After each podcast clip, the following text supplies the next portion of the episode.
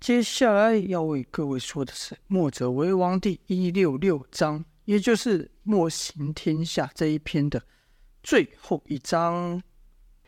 今天呢，要为大家讲这个《墨者为王》第三篇“墨行天下”篇的最后一章，顶上决战的最后一个，也是要告这个段落。上回呢提到。叶萧中了敌人这种易容的诡计啊！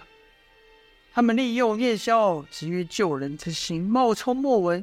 与叶萧近身时，应该说他先，他们先冒充罗门六子来绊住叶萧伏安，而后又冒充莫文，与叶萧接近时，仍不防的发射剧毒暗器，使叶萧毒发倒地。再看其他人啊，王离此时身受重伤，那是和杨无惧对敌时所伤的。童风被殷万青的寒冰劲整个人给冰住，莫文呢也中了万蛇的殷万青万蛇之毒，昏迷不醒。秦瑶则是后背受了致命一刀，此刻也奄奄一息，只怕不行了。却说秦瑶啊，他们他不是把南宫烈和一干乌鸦人打得心惊胆胆战、落荒而逃吗？怎么转眼间变成这样？原来当秦瑶。把南宫烈一群人打败的时候，其中一乌鸦人不敌啊，转身要跑，秦瑶立刻起身去追，但由于轻功不如对方，只能眼睁睁看着对方的身影没在大雨之中。正要转身去帮其他人的时候，哎，那乌鸦人被带回来了，而且看样子已经被打倒了，一手被拎，等于说一手被拎，又被拎了回来，像小鸡一样。拎着他的人不是别人啊，正是。燕萧，听到此，各位应该也已经猜到，这个燕宵不是真的燕宵，是那暗影刺客暗影易容的燕宵啊。秦瑶看到这个燕宵，他不知道是假的，自然赶上前询问道：“先生没事吧？没有被那卑鄙的儒门六子给伤了吧？”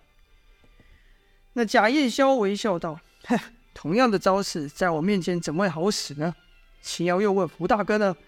贾燕霄说：“去帮其他人了。真没想到，儒门这些人为了除掉我们，找来这么多武林人士。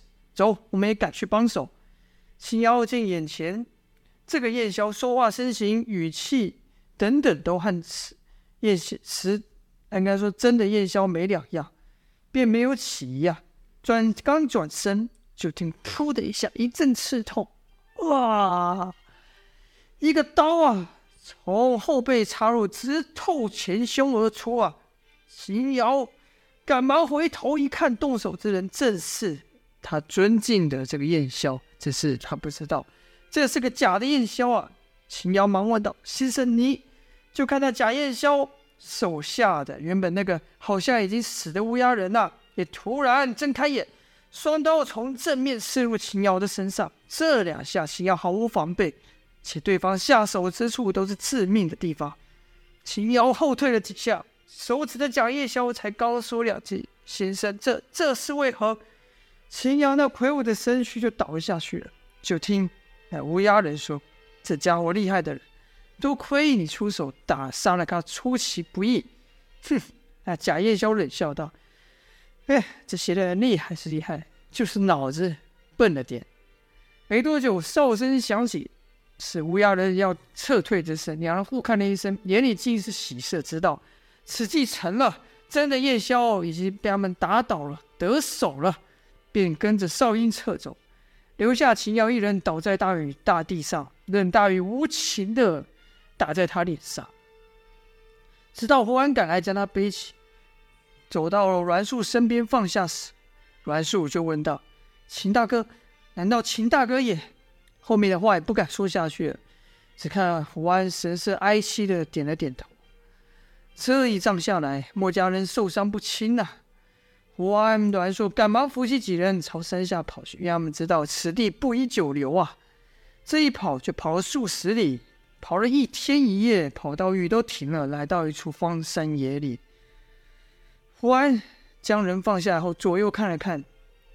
听了听，隐约听到水流之声，便打手势说自己去取取水来，让阮硕小心提防着。没一会，胡安取水回来，先是为莫文服下去毒散，而后帮莫文一番推拿运功驱毒。莫文吐出一大口黑血之后，是悠悠转醒啊。可他睁眼一看，被眼前这一幕给吓傻了。叶萧、王离、秦阳统、秦瑶、童风等人全都倒在了地上，而且童风还整个人被冰起来，冰封了。只说了一句：“这，这是怎么回事？”莫文伸手去摸离他较近的秦瑶，这一摸脸色难看，因为秦瑶的身子已经变冷了。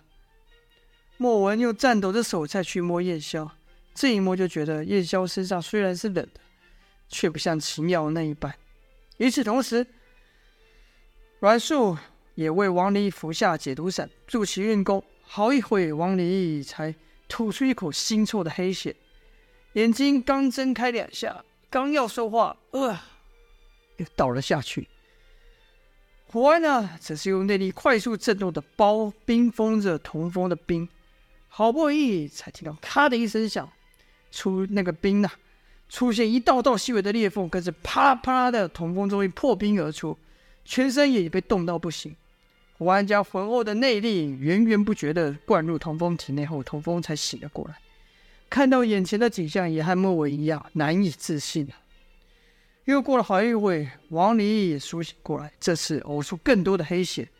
再看到燕霄这样，忍不住说道：“我不过是中了一根毒针，便如此，先生。”先生身上中这么多针。正此时，胡安突然兴奋的啊啊大叫，比手画脚起来。王离、阮硕、莫文看胡安如此，也露出了惊喜之色。惊喜之色，童风忙问道：“怎么了？”莫文说：“胡安说先生没死。”童风听到此，立刻说：“真的吗？真的吗？”童风就盯着燕霄，以为他下一秒会像平常一样、平常一样站起身来，可并没有。而后就看到胡安、阮硕不断的催内力，要帮灌入燕霄体内。而王离身受重伤，童风、莫文内力不足啊，三人使不上力，也只好挪开了身，不便打扰。童风小声的问道：“秦大哥，秦大哥怎么了？秦大哥也能活吗？”王离摇了摇头，跟着就看王离手上捏起一个东西。是钉在他身上那细那枚细小的毒针呢、就听王离说道：“这毒厉害得很，于中毒之际，我已经立刻封住周围的穴道，但还是禁不住。希望先生能挺得过这一关。”又过了好久，胡安、王离才撤手收收工啊。此时以胡安的辈分最长，众人都看着他，就看胡安缓缓的起身。表情也逐渐产生变化，从哀戚变成了刚毅。他拿起一个东西，是一个乌金色的小物。王离、阮硕、莫文等人一看此物，登时跪了下去，说道：“莫家弟子听令，这东西是胡安从叶萧身上取下的，代表着是首领的信物。”就看胡安比了一下手势。莫文知道童风看不懂，便小声对他说：“胡大哥说，先生之前有交代。”如果他遭遇了什么不测，并由胡大哥暂代首领一职。而后就看胡安又取出了一个地图，里面详细记载了天下各地莫村墨家的据点，还有他们安置难民的村落。还有一个东西特别奇怪，就像一个黑色的一个一个墨黑的东西漂浮着。那不断的在摇摆，像指针一样不断的在摇摆，也就是类似指南针的东西，它指向一个方向，指向的是北方啊。那代表什么意思呢？没有人知道。跟着就看胡安又比划了一阵，王林、阮树连连称是，莫文又低声解释道：“胡大哥说，先生受伤的事，今日伏击的那群人必会将此事传开。”当前的要务就是稳住墨家子，未免他们因悲伤过度而做出什么过分的事。第二件事就是要让世人说明，让天下知道先生并没有死。这件事，胡安、胡大哥就交给王大哥和素姐去做了。童风听到此，就问道：“先生呢？先生没事吧？”胡安点了点头，又比划了一阵，意思是：叶萧虽然身受剧毒，但由于燕霄及时做了处置，使毒液没有流到心脉。昨日因为与世关系，加之乍逢巨变，胡安也以为燕霄不行了。但背着燕霄走这一天一夜后，一夜后才察觉到燕霄体内还有一丝气息尚存，只是此气甚为微微弱啊，不知道燕霄能坚持多久。童风又问：“那我们今后该怎么办呢？”胡安就看着他手中那玄铁的指南针说：“燕霄。”说，他说，我虽然说是说，但是胡安是用笔的了。就听胡安说，应该说胡安笔道，燕霄与他说过，如果他发生了什么意外不幸，便让胡安去这里，跟着这个指针到这个，随着这个指针，随着这个指针走啊。至于这个指针会带领他到什么地方，便没有说了。这神奇的指针，我们就可以把它想象是《海贼王》里面的那个。那个永久指针，这样大家比较有概念。听到此啊，童风和莫文几乎同时间说：“胡大哥，带我们去吧。”胡大哥，哎，不是，胡安点头点头，我表示答应。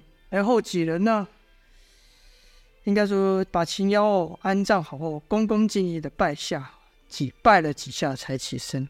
秦瑶受此重伤，没有像燕霄这么好运啊，受的都是致命之伤。刚。被胡安刚刚下山不久，秦瑶就已经气绝了。一代墨家英雄就此丧命在小人之手。好了，既然各有各的任务，王离、阮树就要起身。临此临走前，胡安仔细的又查看了华王离中毒的地方，就看那地方一片乌黑啊，显然有余毒未清。胡安很是担心呐、可是王离却对胡安说。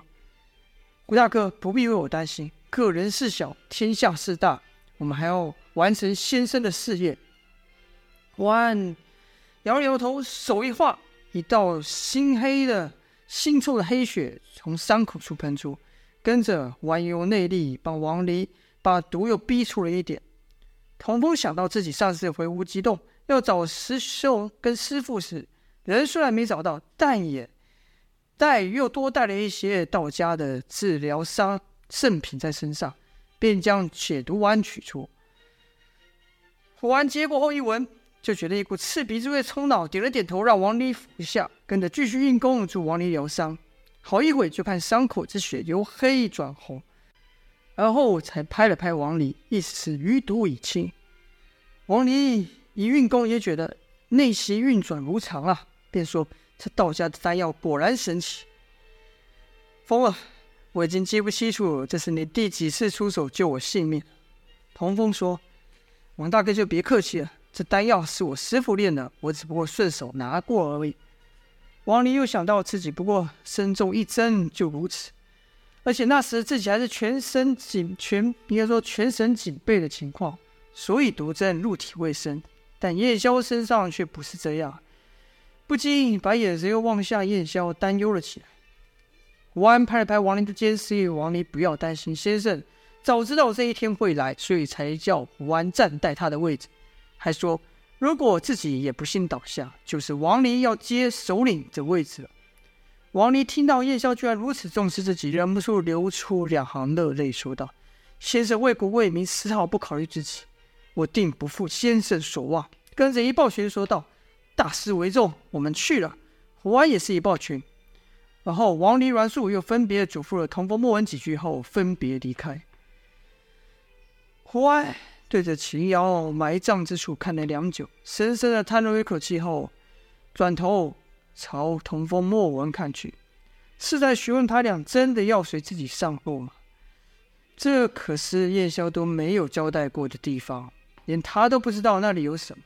说不定那里有燕霄的头号大敌呢，所以燕霄即便倒下了，也吩咐胡安要将那人给除除去。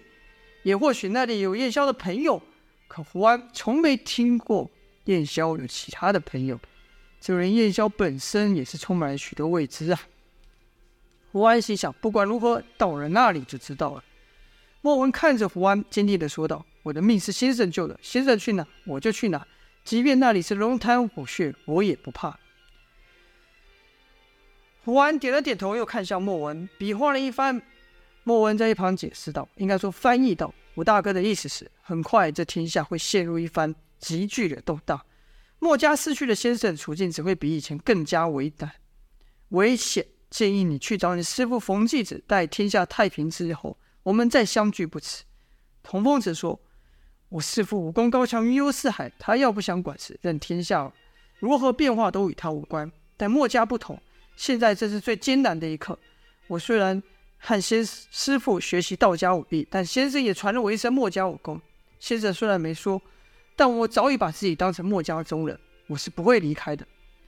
胡安点了点头，拍了童风的背，而后就背起燕箫，带着童风、莫文前往跟随的那指针，前往未知之地。这一走就是大半几大半个月啊！胡安等三人循着跟着那个指针，来到一片贫乏之地，只眼前出。出现了高大的城墙，这里鸟无人烟，因为大部分的中原人都选择离开这地方，越远越好。莫文看着那高耸入云的城墙，说道：“这莫非就是防御蛮人的大墙吗？”童风不解，问道：“什么蛮人？”胡安比划着说道：“是犬戎啊。”童风曾听师父冯继子说过这件事情。莫文此刻也说：“那是我们对北方蛮人的通称。据说他们像野兽一样，见人就杀，而且十分凶残，一直想要南下入侵中原。那昏庸无道的幽王便是被他们杀死的。没错，在他们眼前，这高耸入云的大墙，就是我们现在所说的长城呐、”好，童风又问道：“可这与墨家有何干系？”这与先生有什么关系呢？胡安摇了摇头，表示不知道。莫文也摇头。童风又说：“还是说先生要我们远离世事，到北方去？”这话刚说完就觉得不对，因为燕萧胸怀大事，怎么可能如此呢？但这指针到此就停下了，而且指针转应该不是停下，它指向的是地下。三人都觉得奇怪。童风不经意的心想，说道。难道这面墙藏了什么机关不成？就像那在村落建建筑在岩石中的机关门一样。胡安、莫文互看一眼，都想不无这可能啊。而后两人便顺着这墙仔细的敲打。童风知道，胡安、莫文是用匠心独具的，在寻找这城墙是否有机关。童风每隔一段距离呢，就发现这城墙上有野兽的图案。仔细一看，分别是鼠、牛、虎、兔、马、羊、猴、鸡、狗、猪等动物的头啊，每一个表情都相当狰狞呐，其口下啊，应该说嘴里都有一个东西，不知道做什么用的。童风伸手继续摸，一摸一下，哎，好像是某种机关呐。正当他在探索城墙的时候，哎，胡安叫了出来，似乎发现了什么。童风、莫文赶忙过去，就看胡安站在兔首与马首中间。照理说。这应该，这中间应该有龙蛇两首的雕像啊，可却没有。胡安盯着那应该出现雕像没出现雕像的地方，想了好一会儿，然后算了算距离，一手往一个砖头上一按，让莫文也站在他认为应该要龙首出现的墙面上。哎，发现，这两个砖墙上有一个机关，而且。这两个砖墙要一起使力才能启动机关，可莫文试了几次都推不动那个机关了、啊。莫文就对童风说：“你来试试，说不定以你的乾坤镜可以成功。”童风自然就愿意去试。试了两次，童风不是出力太快，就是太慢，没办法跟胡安同步，这机关没能启动成。莫文让童风不要心急，听他指示。跟着就伸出两手，一手搭在胡安身上，另一手搭在童风身上。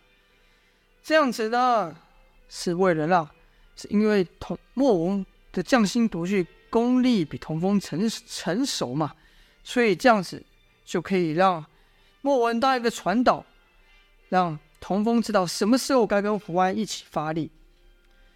胡安点了点头，然后对莫啊叫了几声，表示自己要出力了。莫文是屏气凝神，专注。